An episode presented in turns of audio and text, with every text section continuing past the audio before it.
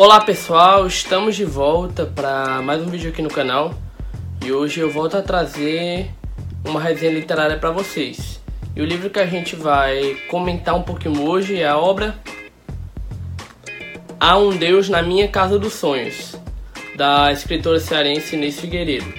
Esse livro que foi publicado em 2018 aqui no Brasil pela editora portuguesa Chiado. E é um livro que é um romance contemporâneo que transita entre o verso e a prosa, uma vez que ele é conduzido através de uma narrativa, mas boa parte dos personagens são poetas. Com isso, diversos poemas deles vão sendo compartilhados com os leitores ao longo do livro. E é um livro que não é uma leitura fácil, porque ele tem um enredo que não é cronológico, ele tem um enredo que não é linear. Logo, o leitor precisa ter certa experiência precisa conseguir se adaptar a leituras, a narrativas que não sejam cronológicas, que sejam mais fragmentadas.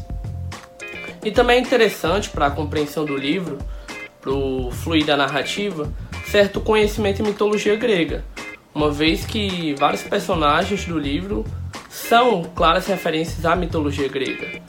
O livro consiste da história da personagem principal, que é Gradiva, que é irmã gêmea de Gudá, e eles têm mais quatro irmãos, que são Helena, Paris, Temis e Menelau, todos claras referências à epopeia Ilíada. E também ao cão Ulisses, que é uma referência à obra da Odisseia, né? Tudo oriundo da mitologia grega.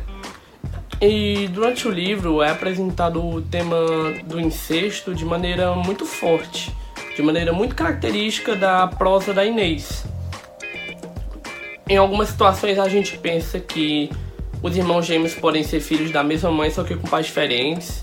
Chega a se cogitar também que os irmãos gêmeos podem ser filhos de Menelau com sua irmã.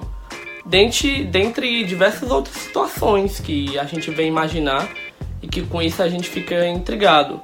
E o livro, Há um Deus na Minha Casa dos Sonhos, não é uma leitura fácil, porque a Inês tem uma linguagem mais rebuscada tem um vocabulário mais apurado.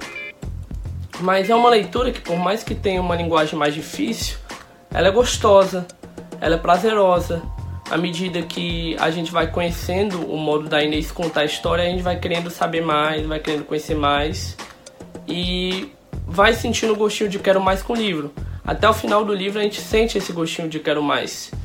Então fica a recomendação do livro, A um Deus na Minha Casa dos Sonhos.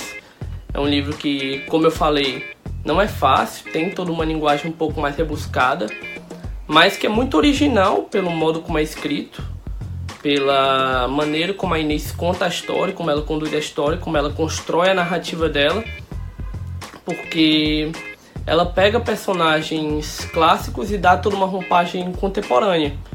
E isso dá origem ao que é o estilo dela, bastante original. E é isso, pessoal. Se você gostou do vídeo, se inscreve no canal, dá um gostei. Qualquer opinião a respeito, comenta aí. E é isso, valeu, tamo junto!